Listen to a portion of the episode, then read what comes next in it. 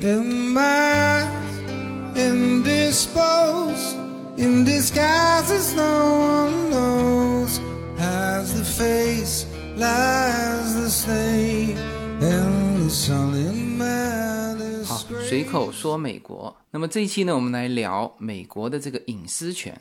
前一阵子，我们的一个老邻居啊，这个一对老夫妻，这个老伯伯是台湾人。那我我在曾经的节目当中是经常提到他了。那么我们装修好之后呢，他们没来过啊。因为我们虽然说搬家了啊，但是呢，因为当时在 Temple City 的时候相处的很好嘛，所以说互相有留电话，就偶尔还交流一下我们后院的这个水果什么的。所以呢，前一阵子他们过来就参观我们的房子，然后呢，期间呢，这个老伯伯他就想问我。这个当时这个房子买了多少钱嘛？那么他呢就用了一个非常标准的问法，就是在美国这边非常标准的问法是什么呢？是说你建议不建议我知道你这个房子买了多少钱？这个说法是非常标准的美国的问法。然后他自己说的时候自己也笑了，他说啊，他说那当然因为都是华人嘛，这个。就正常的话呢，就以我们的交情，可以不用这么客气的。但是呢，他他这样问我的同时，他就告诉我，他说：“哎呀，他说在这边呢，就就的标准问法就是这样啊。”他说他以前就是在 Temple City 那边的时候，也有一个邻居，就是把房子卖完就搬走了嘛。那一户那个是个白人哈。就那一户邻居也跟他们相处了好多好多年，当时呢，他就直截了当，就是像我们华人这种问法，直接的问说：“哎，那你这个房子卖了多少钱啊？”然后这个白人就很认真的跟他指出他的错误，他说：“呃，他说你不能这么问我，他说你要问说你建议不建议我知道你的这个房子卖了多少钱。”啊，所以他就用这个标准的这个问法来问我，是吧？那那我当然是不建议了。那我就告诉他，但这个呢，其实也没什么好建议不建议的，因为这个房子卖了多少钱，从事实上我是没法隐瞒的啊，就是我我需要对公众公开啊，就是你随便用一个软件，当然你你得知道我家地址哈，你随便用一个现在的这个查询软件。啊，比如说我之前跟大家聊过的，叫做 Zero，Z I L L O W，像这种软件，你只要输进去地址，它立刻就会呃跳出来。当然，房子是两种状态嘛，一种是我正在拿出来准备卖，那么它会标出一个卖的价钱。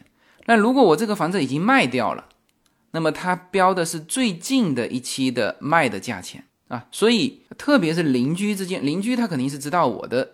地址的嘛，是吧？就一上那个软件也能查得到啊。但是他问我的时候呢，就是必须用这样的一个标准式的问法，是吧？所以我就我也没什么好隐瞒的嘛，我就跟他说了。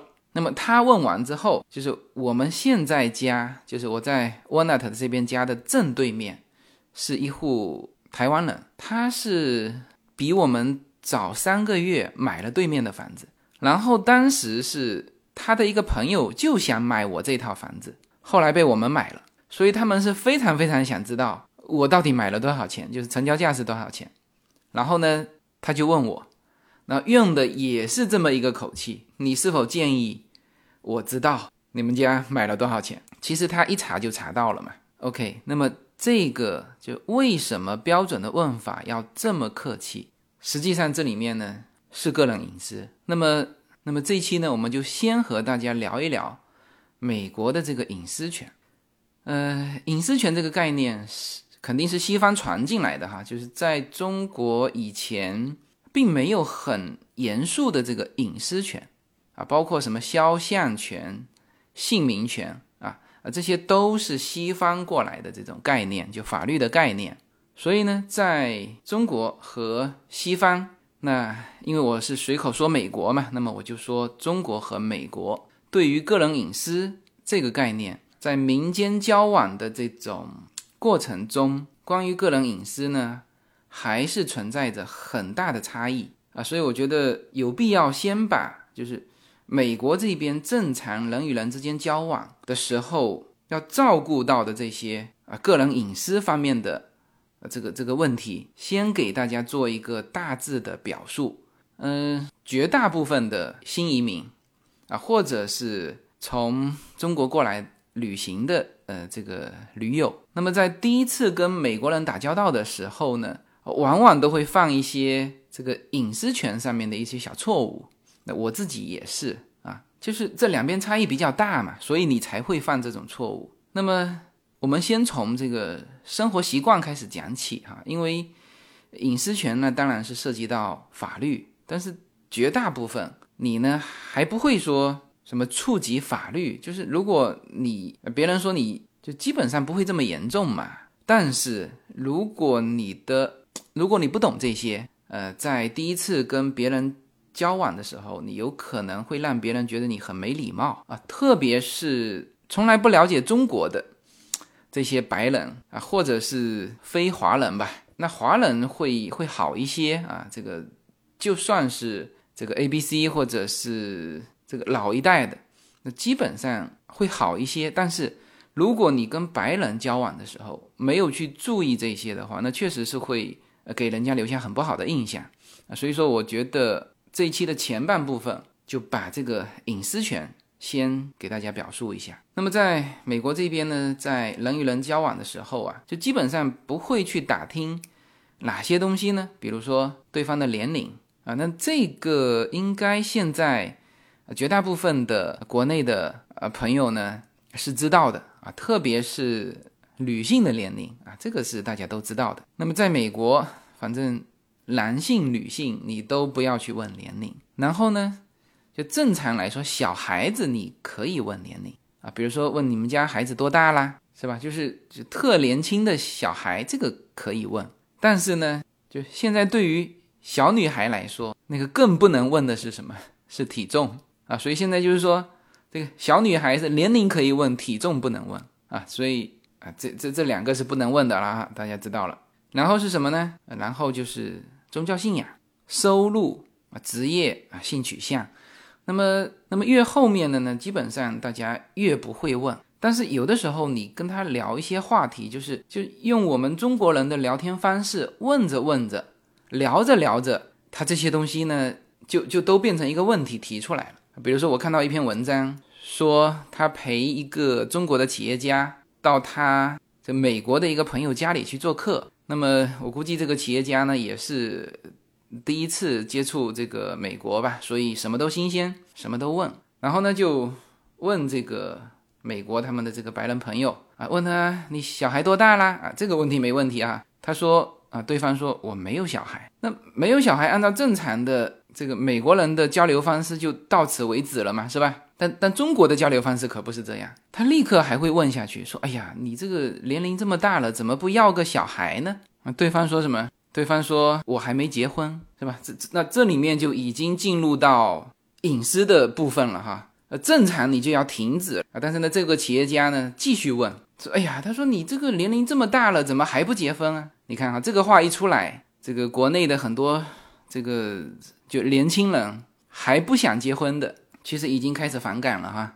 但是呢，反正国内的交流习惯嘛就是这样啊，继续问。那对方说什么呢？问的问题是你怎么年龄这么大了还不结婚？呃，如果正常也还好，那就比如说对方说因为工作忙啊，或者是还没遇到合适的呀，那这个事情就过了。结果对方说什么知道吗？就是白人的这个美国的白人的朋友，他说：“因为我是同性恋，我们准备领养一个孩子。”这个你可以想象哈，这个当场的气氛是多尴尬。所以有的时候呢，就是我们感觉说：“哎呀，我肯定怎么会去问对方的性取向呢？怎么会去问对方的宗教信仰呢？是吧？我们也不会去问对方的收入。但是呢，有的时候聊着聊着，你就会聊到这个部分。”那我其实自己也犯过类似的错误。有一次和一个朋友呢到那个克利夫兰去办事情，那么同机的呢有我这个朋友的朋友。那他这个朋友呢，这个职业哈就有意思了他是美国联邦众议院的众议员，就就曾经的众议员。呃，那这个职务是很特殊的哈。那么如果从这个从官职上说是比较高的，你知道他不是州众议员，他是联邦众议员。联邦众议员整个美国就四百三十五人，是吧？参议员大家知道每个州两个，是吧？众议员是按照人口。然后呢，这个人本身自己很 open，就很爱聊天，跟我们一见面就开始秀他的家庭，就把拿出一张照片，是吧？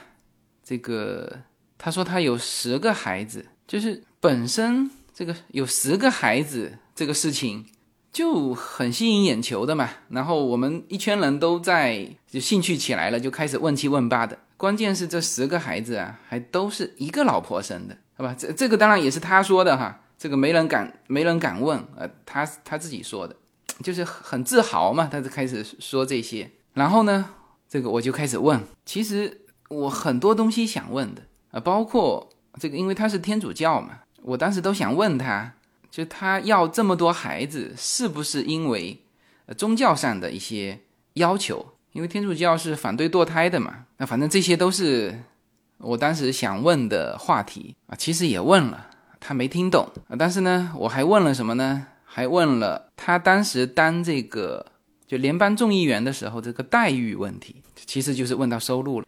那么，因为我当时就觉得说，你反正那个职务是公众职务嘛，这个可能我去查也查得到，是吧？那你这个面对面，我还不如直接问你。那么，当然他是一个很 open 的人，他还很很有兴致的跟我聊这个啊，跟我聊他的工资是多少啊，然后他除了基本工资之外，他这个国家要给他配十三个还是十七个人的团队，然后呢，一年是给他多少一个预算嘛？那这个预算是一百一百多万，这些钱是哪来花的啊？包括他团队的呃这个人员，然后他跟我讲，这个别人就别的众议员都把这个应该是一百四十万，都把这个一百四十万的预算啊，就是每年都花的干干净净。他说他没有啊，他说他每年都有剩，就就就聊得非常细。我印象当中，我还我还在我公众号的有一篇文章里面，好像是叫。就美国的那些官员们，我有把这些细节都写出来。那么当时也没有太多感觉，因为正好遇上了一个不觉得尴尬的这个这个人嘛。但实际上事后去想，就是说你问着问着就会问到这些。那么这些实际上在初次见面的时候，实际上你是不应该问的，因为这些东西有可能会造成尴尬啊。当然更重要的是，这是他们的隐私。对吧？刚才我比如说到的年龄问题，什么体重问题，其实体重问题实际上是健康问题，收入问题，职业问题呢，就是有的时候自我介绍的时候，就他们自己会说。那初次见面，如果他自己不主动介绍，其实也不应该去问因为如果你是工作交往，那么你跟他握手这一刻，你就知道了他是谁，对吧？但如果你只是朋友交往，啊，比如说小孩子的父母啊，你就不应该在第一次见面的时候去问到说啊你是做什么的啊？他如果说了，就是你你更不应该去刨根问底啊。这个是就美国在个人隐私方面的一些生活习惯啊。那么这个呢，就是对大家比较有用的，就是知道一下，就避免让别人觉得你不礼貌。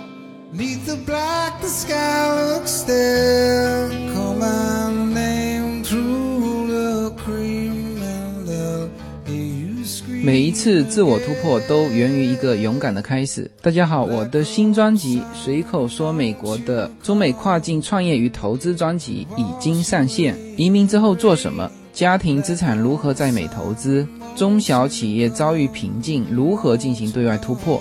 这些话题是这个专辑希望和大家探讨的话题。自由军将携手美国东西海岸多位成功创业者与投资者，为您细细分析美国的创业与投资环境，讲述中国和美国这两个世界上最大的经济体有哪一些跨境的商业机会，以及有哪一些完全不同的商业环境和经营理念。如果您需要自由军和二十多位成功的美国创业者和投资者成为你的智囊团，那么加入我们吧。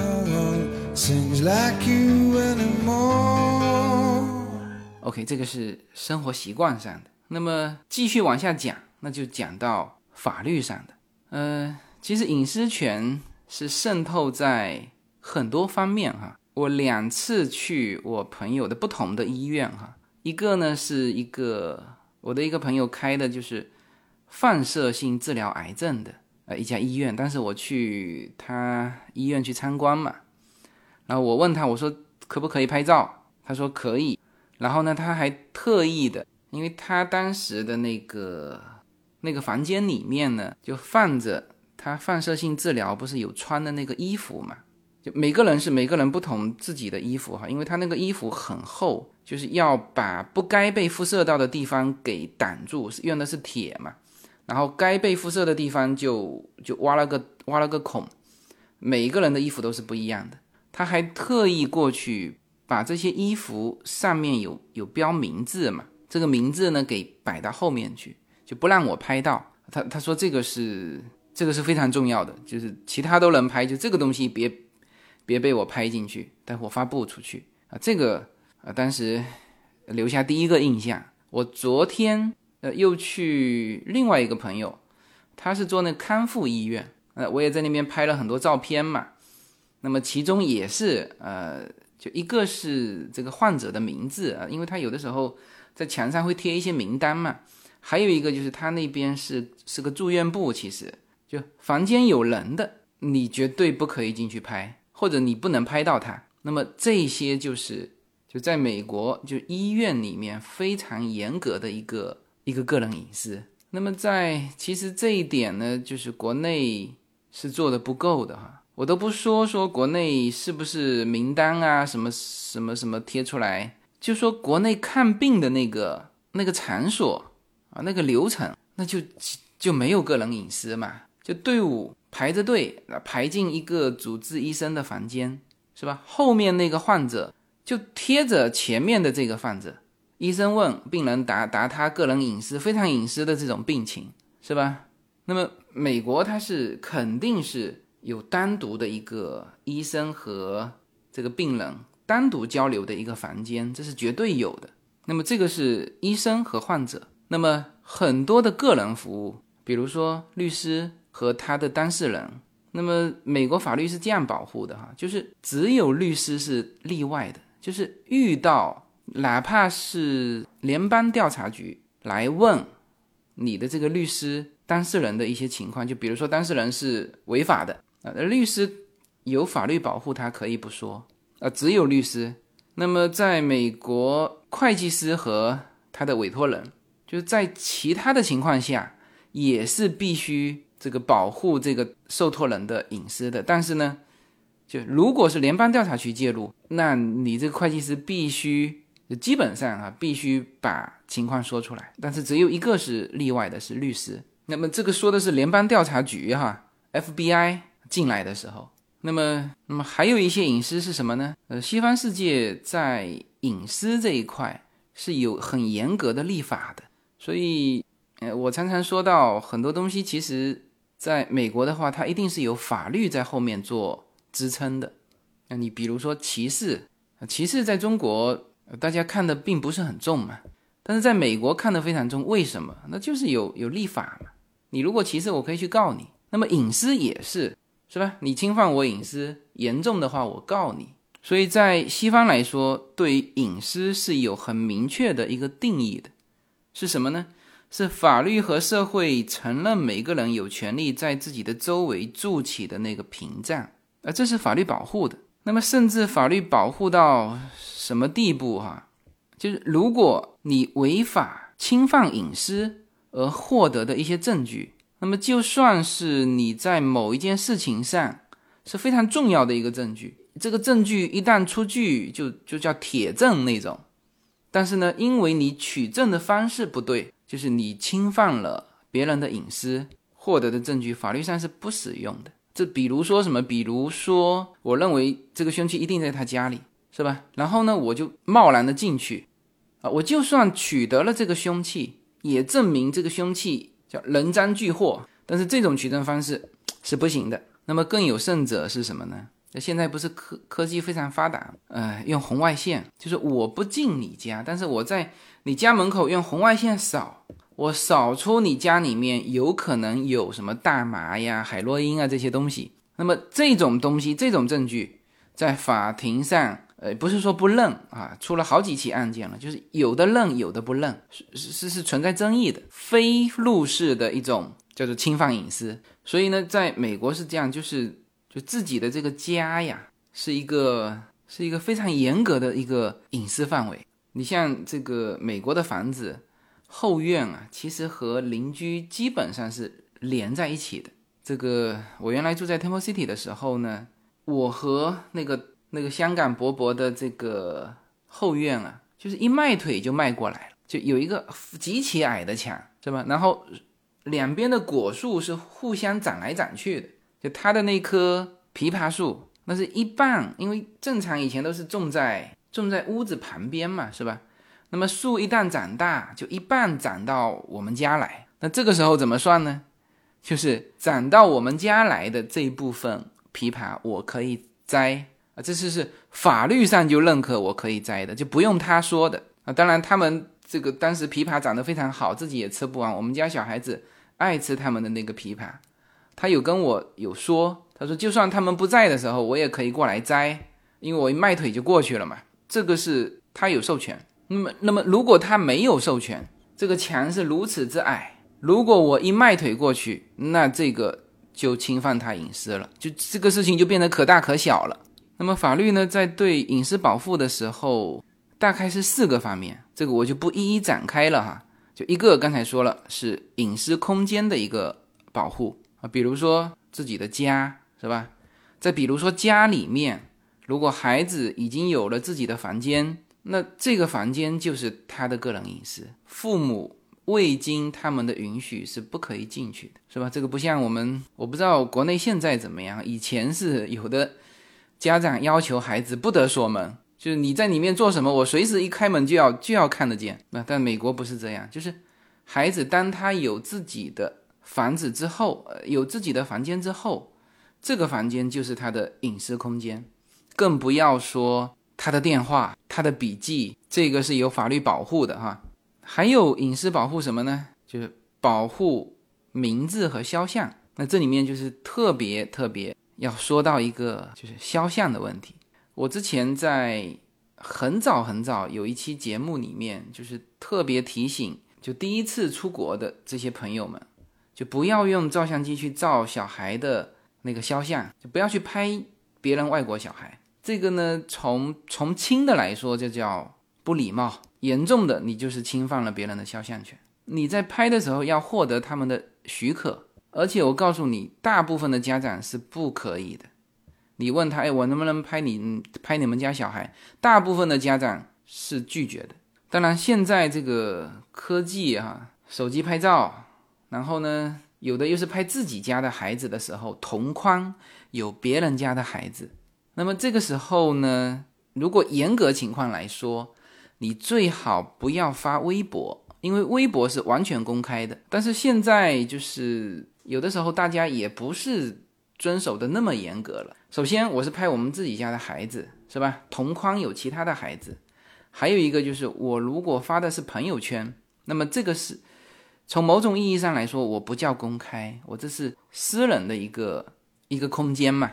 是吗？非转述的话，这个除了这个圈子之外的别人是看不见的啊。但是像微博这种是不一样的，就微博就直接就出去就公开了。那么这个时候就是正常的做法，比如说同框的这几个孩子，你要去问他们的家长，哎，这个我要发这张照片，你们许可不许可？我我就问过，就还是跟我们非常亲密的呃这几个叶子的闺蜜的小孩。那有的家长就说 OK 没问题啊，那有的家长就是叶子的闺蜜嘛，就是很明确说不用不要，那我就必须我为了上这张照片会怎么办呢？就是必须拿一个面具，就是后期制作的时候贴在他小孩脸上，不方便嘛啊。但是呢，有的时候就是非常多孩子的时候啊，比如说这个优娜参加这个表演的时候，非常多孩子的时候，那我没办法一个一个去问，那这就没办法了，是吧？先发表出去。如果哪一个家长找到是说，哎，这个不行，那我就下架了，那我就把它下下来了，是吧？就当他提出，就我的孩子的这个肖像出现在你这里面，我要求你撤销的时候，我必须撤销，否则他有法律在那边做基础嘛，是吧？那么这个是哎肖像，那么还有保护什么呢？保护私生活。呃，这里面就是跟我们有关的，大家注意哈。如果公众场合你可以随便拍照，但是一旦你去别人家里去去参观、去做客的时候，你如果想拍照，一定一定要征求这个主人的同意。呃，往往这个时候主人会会告诉你哪些能拍，哪些不能拍。呃，你不要以为像中国就是你客气问一下主人，不是客气哈，主人的回答。大部分不会是说啊，你随便拍，哼，他会告诉你，你最好不要拍，或者哪里能拍，你拍完照给我看一下。如果是在美国的话，啊，这个是第三个。就还有就是美国法律这里面有一个就是叫做，如果你扭曲他人的形象，这也是隐私保护。总之，在美国呢，这个肖像、私生活。隐私的空间是和中国有很大的不同。那么在这一方面，大家最好是尽量的征得你的朋友的同意，然后呢，用一种很委婉的方式问。OK，那么这个是这个普通老百姓的隐私。那么这里面呢，有两种人物，他们的隐私权就不是保护的这么好了。什么呢？一种叫做民选官员啊，第二种叫做公众人物。首先说民选官员，那么记住啊。不是不是指官员，而是很明确是民选官员。那么这个在美国有很明确的区分的。民选官员，因为你要拿这个人民的选票，所以呢，你就必须把你的隐私啊，就是甚至是私生活啊，甚至是个人财产，公布在大家面前，要接受民众和媒体的监督。那么这个是民选官员。那么普通的官员没有，如果他是任命的官员啊，这里面就是非常明确的哈啊，比如说一个城市的市长，在美国的城市啊，这个市长是民选上去，实实际上美国往往这个就市政府五个民选官员，呃，他们之间再去选这个市长，那么这五个民选官员，通通就他的隐私，我们不能说他要暴露在，就是他是要主动的提出来。主动暴露在大家面前，如果大家有问他，必须拿出来啊。这个是民选官员。那么，比如说有一些有一些城市，他们的警察局局长他不在这个五个民选官员里面，他是任命的，就是市长任命的。那么他他就不是民选官员，那么他是有隐私的，是吧？你像这个啊，特别经典的案例就是当时克林顿的那个事情，克林顿和莱文斯基，是吧？本来这个克林顿不是。就是违反人家的意愿，强行跟人家发生这个关系，是吧？这是个绯闻，这实际上是隐私的问题。但是因为他是总统啊，是吧？民选官员，这叫既是民选官员又是公众人物，所以他在这这一块上就没有了隐私权。我媒体可以这个各种刨根问底。那么在这一点上，美国和欧洲呢又不太一样，就是你会发现。欧洲很多的这个政治人物，他不会被这么质问，但是美国就会。所以后来那个莱文斯基不是去了英国嘛？就英国的妇女都非常同情他啊。后来事隔多少年，还在 TED 上发表过演讲。后来好像还在英国出了出了好几本书，好像。欧美欧美欧洲和美国这一点上又是不同。那因为我说的是美国啊，所以说像这种民选官员，他们的隐私权。基本上是不受法律保护的。那还有这种公众人物、演员，是吧？演员呢，应该是这样说哈，就是不是说不保护，就是基于其他的某种原因，法律在这一块上就保护的很弱。嗯，一方面是市场需求嘛，这个你作为一个演员，你本身就是我们现在这叫公众人物嘛，有的时候本身。你就需要这个东西来增加你的点击率，就是一件事情出来之后，就媒体也说不清楚，或者说法律也说不清楚，你到底是自己炒作的，还是这个受到伤害？就美国的媒体也这样哈，就美国的民众也这样，应该说这个市市场和动机这两部分，其实这个人性都是一样的，中美都是一样的，所以说在这个部分。对于公众人物的隐私的保护，在美国也是非常弱的。你像这次就刚刚公布的巴拿马文件，这种离岸公司之前公布过一次哈，这个很多人中招了啊，这个我就不具体说了。然后这次刚刚公布的，包括英女王在内，英女王投了一千万英镑，这个名字也被发现了，那么就会被质疑啊。但是这本来这些是隐私嘛，但是你是公众人物。你就必须承受，你比普通老百姓要没有这个隐私，你要接受民众跟媒体的监督嘛，是吧？那这个基本上就把美国的隐私一个一个大概的一个轮廓啊，给大家做了个描述。没有什么能够阻挡你对自由的向往。人生是一趟旅程，精彩的是沿途的风景。大家好，非常高兴能够在二零一七年继续和大家相遇在随口说美国。那么现在大家除了听我的音频节目之外，大家还可以登录我的微信公众号，公众号的名字是英文大写的 L 一，然后是数字二零一零零一一五，大家可以找到无限空间。这是一个新移民家庭和一个在美国打拼的一个普通创业者的个人空间。同时，我还开通了新浪微博，名字也是随口说美国。移动互联网的神奇之处呢，就是可以把同类的人拉得很近，天涯若比邻，世界地球村。让我们享受这个自由连接的世界吧。蓝莲花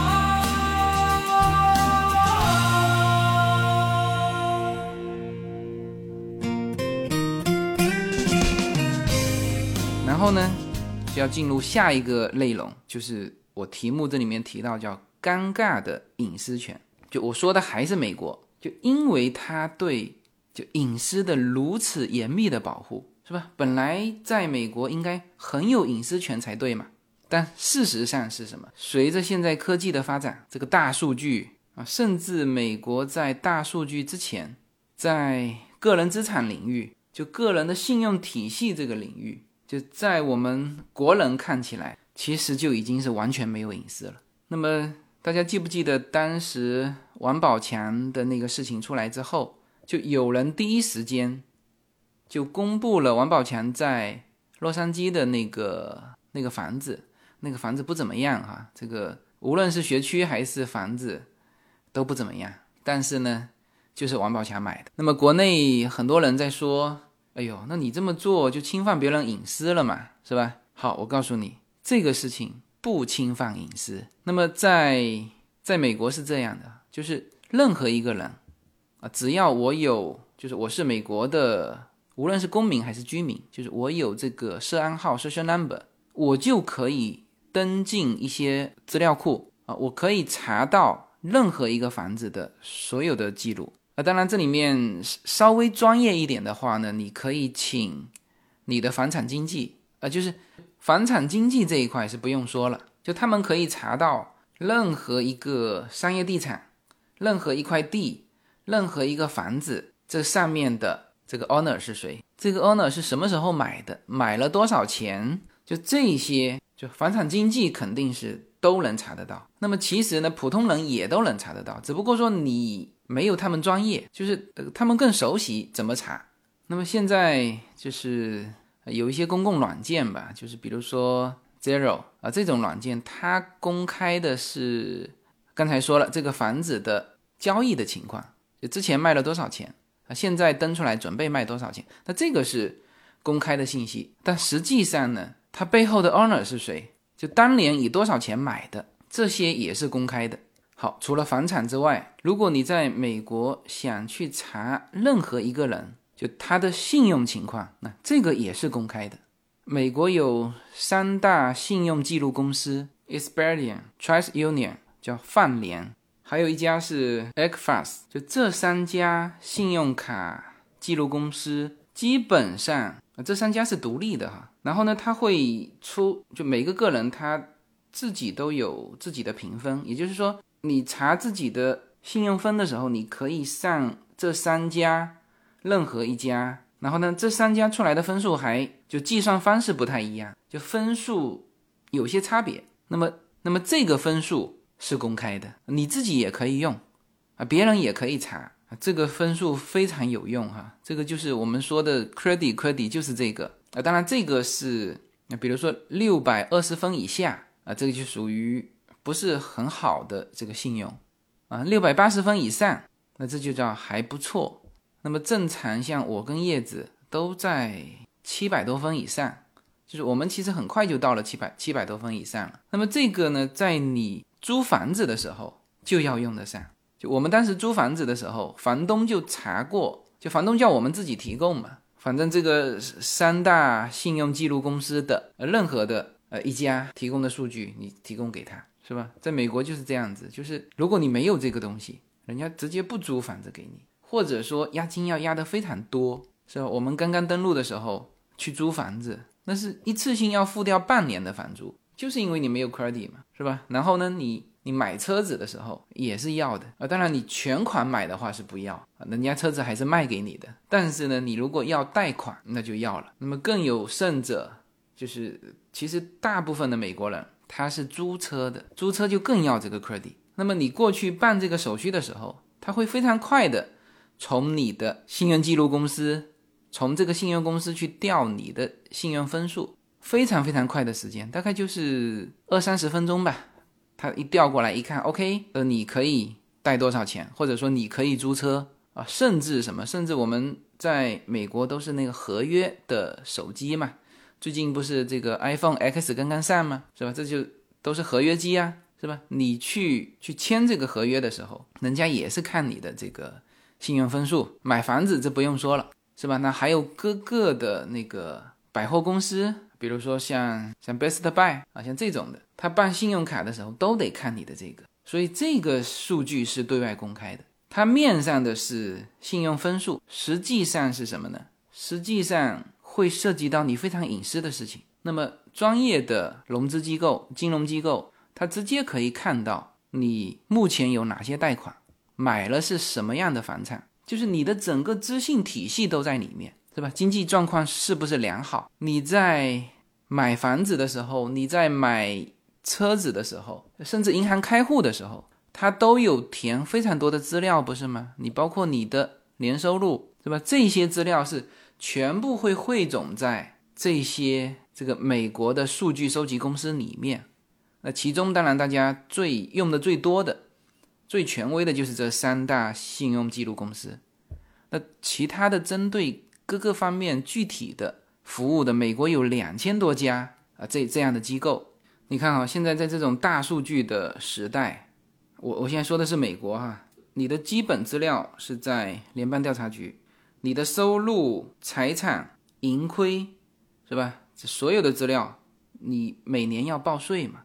报税这里面就有你所有的资料了。记得我跟大家说过，就是我们新移民过来。第一年办两件事情，第一，你的所有的资产的表格有一个表格要填，还有一个就是你前一年的收入，就比如说二零一七年四月份之前报的是二零一六年的全年收入，那么你的所有的资产情况，国税局是不是都有？那么车管所有你所有的驾驶记录的情况，那甚至你的保险公司是吧？像我去年不是呃跟大家说过我。不小心追尾了一辆车，虽然说前面的那个本来是想起诉我嘛，说他人身受到伤害，后来他我我我这边也提供一些资料，这个我的这个保险公司还不错，这个律师挺好的，然后呢，对方还撤诉了，但就算是撤诉了，这个保险公司还是把我这个这个事情啊。给记录在案，然后呢，今年就涨了我的保费。那么这个保费是联网的，就我不是说哦，OK，那你涨涨我保费，那我到另外一家保险公司没有的一样是这个保费，就你的驾驶记录在这里。然后呢，这些机构有的时候又是联网的，它就互相之间买数据嘛。你看哈，这个我们我们现在叫做精准营销，你在美国呢也会感受的非常明显。什么呢？比如说你一买房子。啊，这些这个家具啊，这些推销广告就直接能够寄到你家里去。那么我我如果买房子，我唯一的记录是在在 City 那边嘛，就 City 的房管部门是吧？这个家具推销的就过来了。然后呢，有的时候我发觉，比如说贷款买车，一段时间之后，那些小额金融公司，他就给我发这个广告，就告诉我说，呃，我如果把车子的贷款转到他那边去，就是我的这个每个月交的这个费用会降多少，是吧？那当然这个是有好处的，就是说会让我去跟原来的那家去商量，因为特别是像我们新移民，就是我们的 credit 是在不断的涨的嘛，是吧？刚刚到这边的时候，credit 都是很低的嘛，那他肯定按照。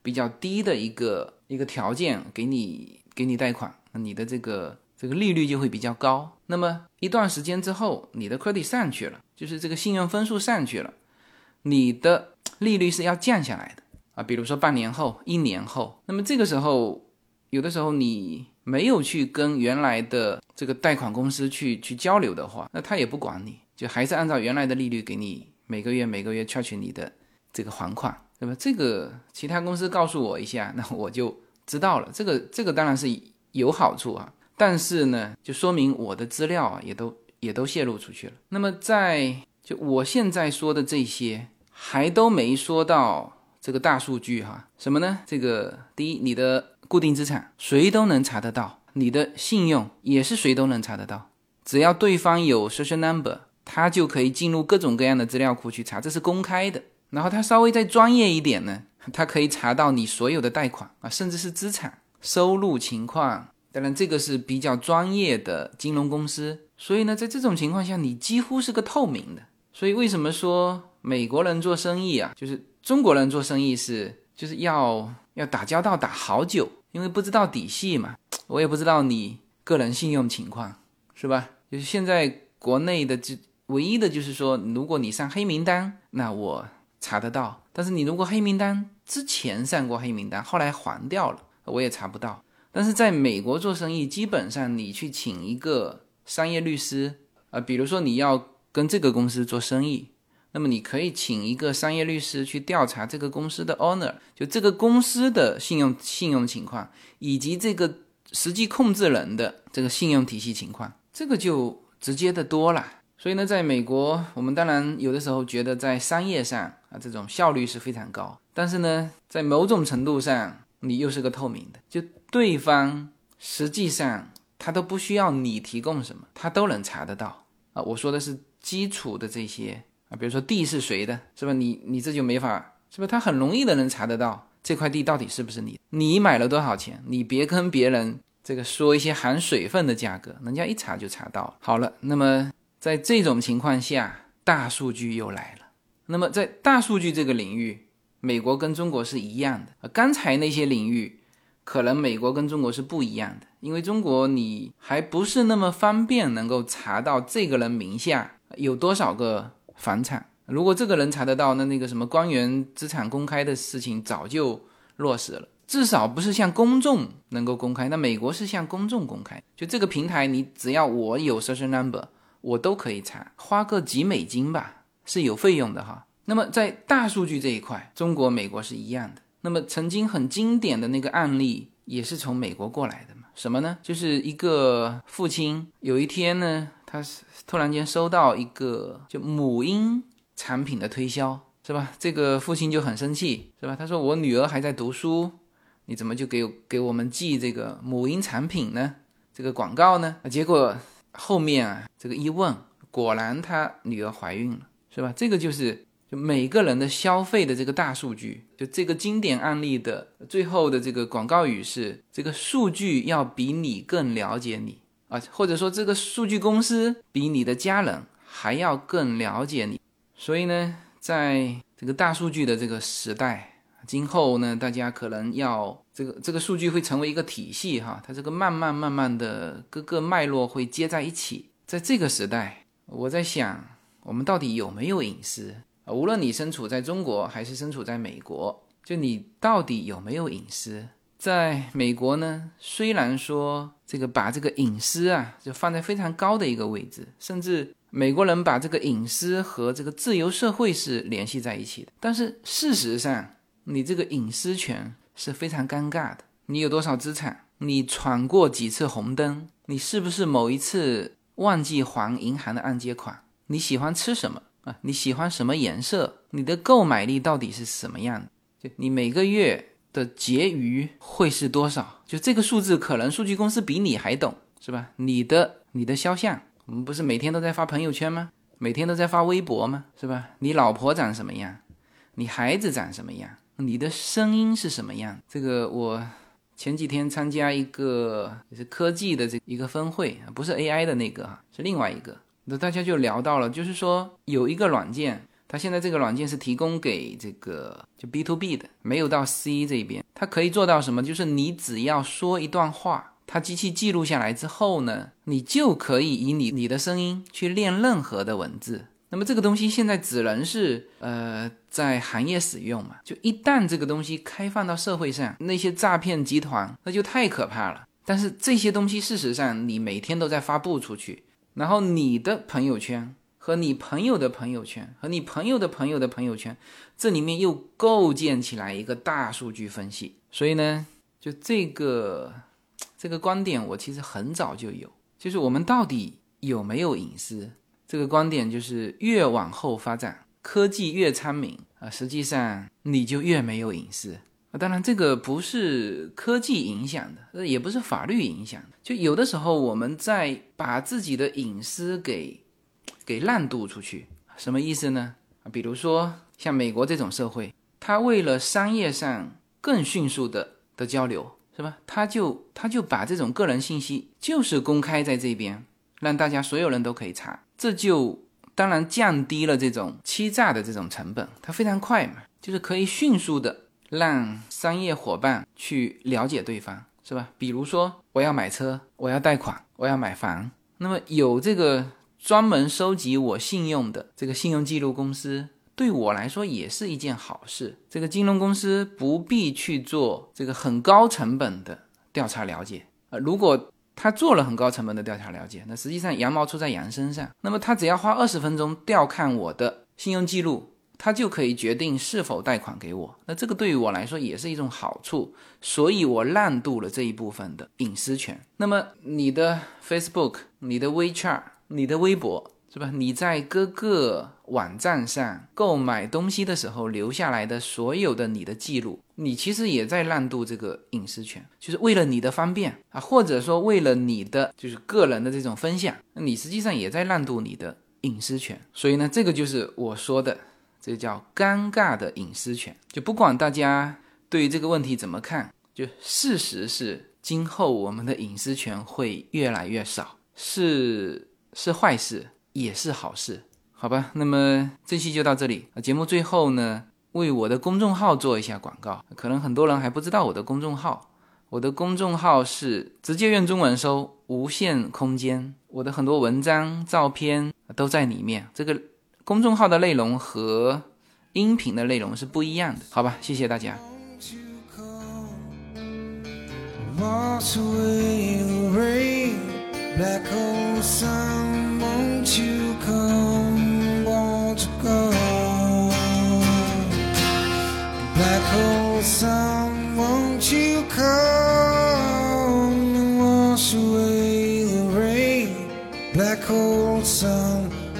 You come?